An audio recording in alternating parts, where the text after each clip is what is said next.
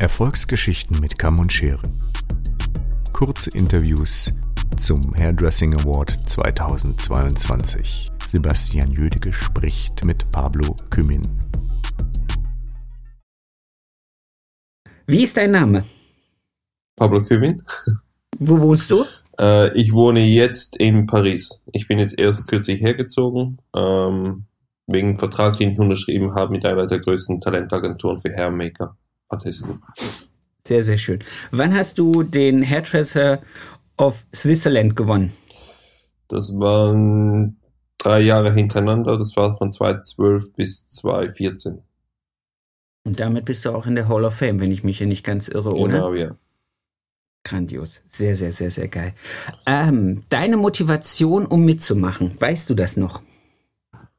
Meine Motivation, um mitzumachen. Äh, ja, eigentlich äh, ziemlich äh, die gleiche, die ich jetzt schon immer noch habe. Also ich bin so ein bisschen, was man considert ein Hair-Nerd, würde ich sagen. Ich liebe einfach Haare und äh, das Ding ist einfach, glaube ich, mit Leuten, die ihren Beruf gerne machen oder, oder ihre Passion, man sucht auch einen Weg, sich zu messen mit sich selber und daran zu wachsen.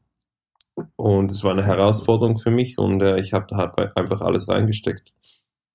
Sehr geil. Jetzt kommt die Frage, die kannst du wahrscheinlich jetzt eine Stunde lang beantworten. Mhm. Äh, was hat dir der Preis im Nachhinein alles gebracht? Ähm, eigentlich, ja, es hat mir eigentlich die Türen aufgemacht, würde ich sagen. Also, ähm, weil ich habe in der Schweiz schon viel gearbeitet, aber durch die Awards hat das sehr Hand und Fuß bekommen, eigentlich international Fuß zu fassen, weil nach, vor allem der erste Award ist, war super, weil beim zweiten Jahr habe ich ja dann drei Awards gewonnen, glaube ich, nee, vier. Da waren äh, ja vier Awards gewonnen und dann hat's wirklich Wellen geschlagen. Dann hat mich zum Beispiel Tony Kalin äh, angefragt, der ist der, der mehrfache Gewinner und Hall of Fame Gewinner in ähm, Antwerp, also in Belgien der hat mich äh, mitgenommen, hat mit mir eine Show gemacht äh, in Belgien. Das war, dann hat das Wellen geschlagen. Dann habe ich Jobs über das in LA bekommen. Habe dann drei Jahre hintereinander als Consultant für eine Haarfirma gearbeitet, um ihre Produkte äh, weiterzuentwickeln. Habe mit denen äh, eine Tour durch ganz Amerika gemacht, wo ich da äh, vier Monate durch Amerika getourt bin und Education gemacht habe, habe Shows mit ihnen gemacht, jedes Jahr in LA mit äh, 500 bis 1000 Leuten. Absurd. Also es, äh, es, äh, es ging ein, es kommt, kam eins nach dem anderen, kam eins nach dem anderen. schön. Und dann wirklich, äh, ich glaube, das war äh, das Beste, was es mir gebracht hat, war, es hat mir die Augen geöffnet, was die Industrie noch zu bieten hat.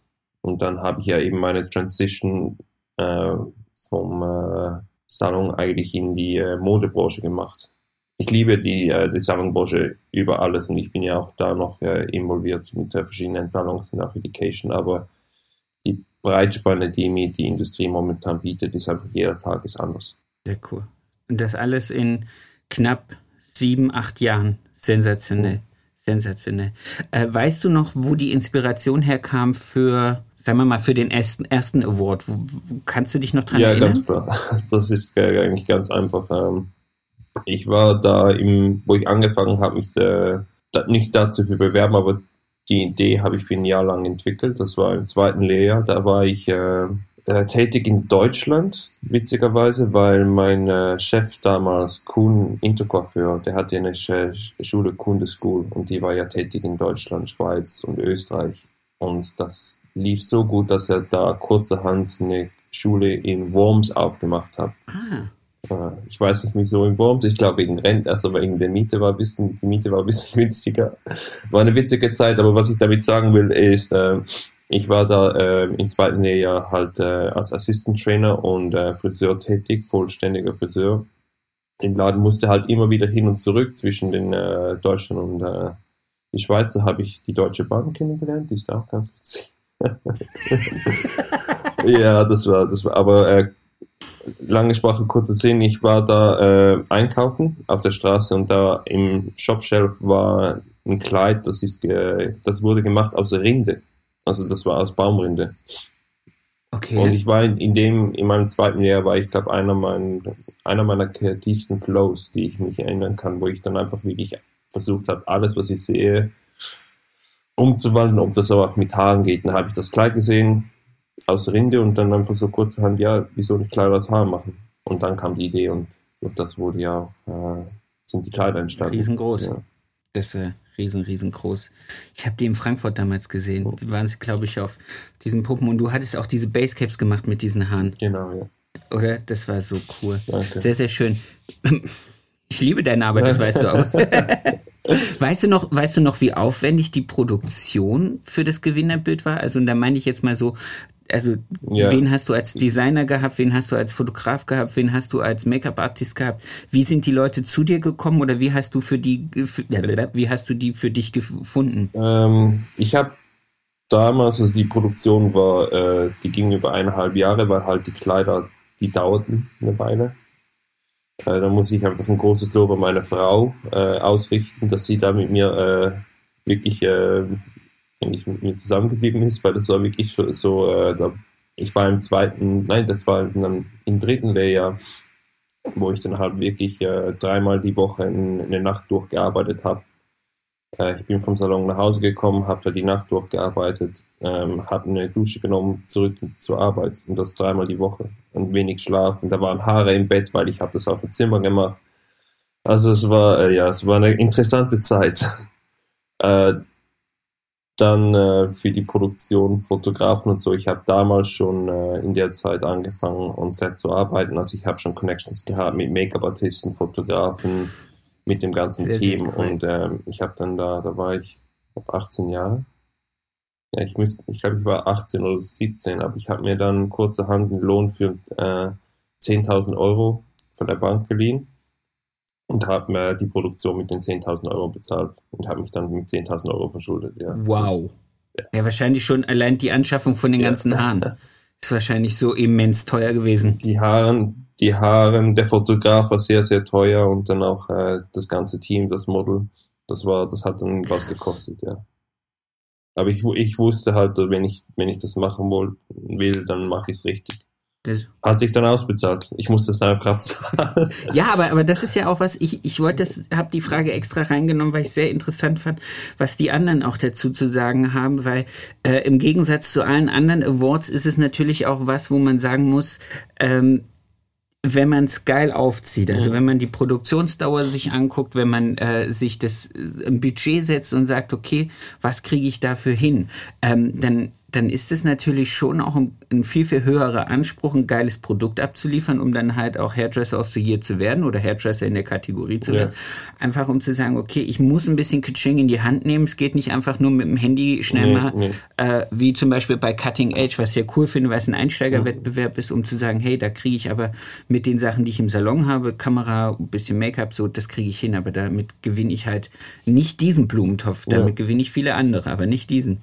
Ähm, Warum würdest du Friseuren heute empfehlen, mitzumachen? Gute Frage.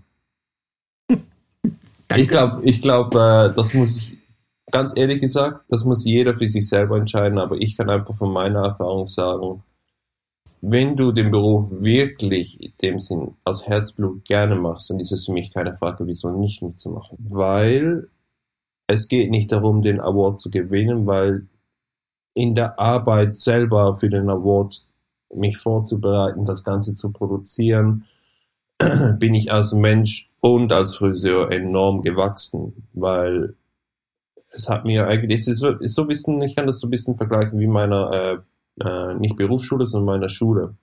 Wir hatten da so eine Lernlandschaft, ähm, also wir hatten 54 Schu äh, Schüler in einer Klasse und dann hast du Mathe, alles Mögliche gehabt, bla bla bla. Aber wir hatten auch eine spezielle Stunde, das heißt Lernlandschaft.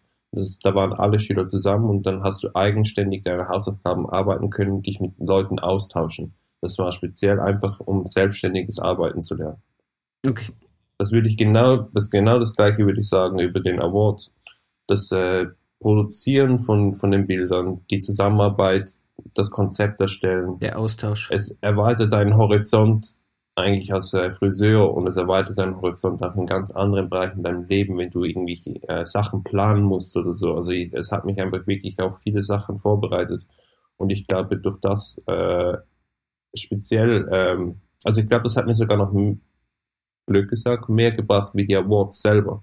Also natürlich, die Awards haben mir einen Kickstart gegeben, aber das Produzieren und das, äh, das Plan hat mich so weit gebracht, dass ich halt wirklich äh, mit Rak ja, Raketenspeed äh, Sachen gemacht habe, die vielleicht andere äh, noch Mühe damit gehabt haben. Also auch meine äh, Arbeit jetzt als First Assistant für Eugene Solomon für die letzten dreieinhalb Jahre waren sicher viel einfacher, weil ich die ganzen Talente durch das Produzieren hatte. Ja, ah, das ist ein schönes Statement, mit dem wir hier rausgehen können, weil die Leute dann nämlich draußen hören, mhm. hey, ich setze mich mit meiner Arbeit auseinander, ich denke mich wirklich tief rein, ich verbessere mich, ich, ich, ja. ich challenge mich selber. Und das ist im Prinzip das, was diese, was diese ganze Vorbereitung dir so, dich so gepusht hat. Sehr genau, geil. ja. Also es ist äh, ja, das, ja. Cool. Und ich, ja, ich liebe den, ja, ich liebe ein bisschen, ich, ich mag eine harte Arbeit. ich steigere mich dann halt richtig rein. Ja, aber das ja. ist ja cool. Und es gibt, das ist ja auch der Unterschied zwischen denen, die dann gewonnen haben und die, die nur mitgemacht haben, die dann mhm. einfach festgestellt haben, okay, es gibt Leute, die beißen sich einfach noch mal ein bisschen mehr rein und die, die sitzen dann wirklich ja. äh, nächtelang da und an der Nähmaschine und äh, nähen Tressen zusammen, um, um ihre Idee umzusetzen. Mhm. Sehr cool. Und äh, ein ganz guter Tipp auch, mach es so früh wie möglich. Weil äh, wenn du dann wirklich gewinnst und das Ding, dann wirst du vielleicht auch gar keine Zeit mehr haben. Das heißt, du meinst so jung in deiner Karriere, also nicht erst warten, bis du 50 bist. Ja, also egal, egal, egal wie lange, äh, wenn du anfangen willst, fang an, aber wenn du jung anfangen kannst, fang jung an. Cool. Sehr schön. Weil je nachdem wirst du nachher so viel nehmen. Also so klar, da könnte ich jetzt momentan ohne Hilfe gar nicht mehr produzieren, weil ich die Zeit nicht mehr hätte. Krass. Aber ich glaube, es hat auch, einige so weit geschafft mit dem Award wie du, aber wirklich nur so, so, vielleicht eine Handvoll Leute, die das. Hm. Du kennst ja auch einen deutschen Gewinner, Mustafa Janas. Ja. Ja, das äh, ist auch ein äh, Kumpel von mir, der hat jetzt auch äh, vor einem Jahr, zwei mit äh, Art Commerce unterschrieben. Und Art Commerce ist ja eigentlich die größte Hair-Make-up-Talentagentur. Und er macht jetzt auch alles Mögliche. In, und er lebt jetzt in New York seit äh, fünf Jahren auch ungefähr oder sechs Jahren.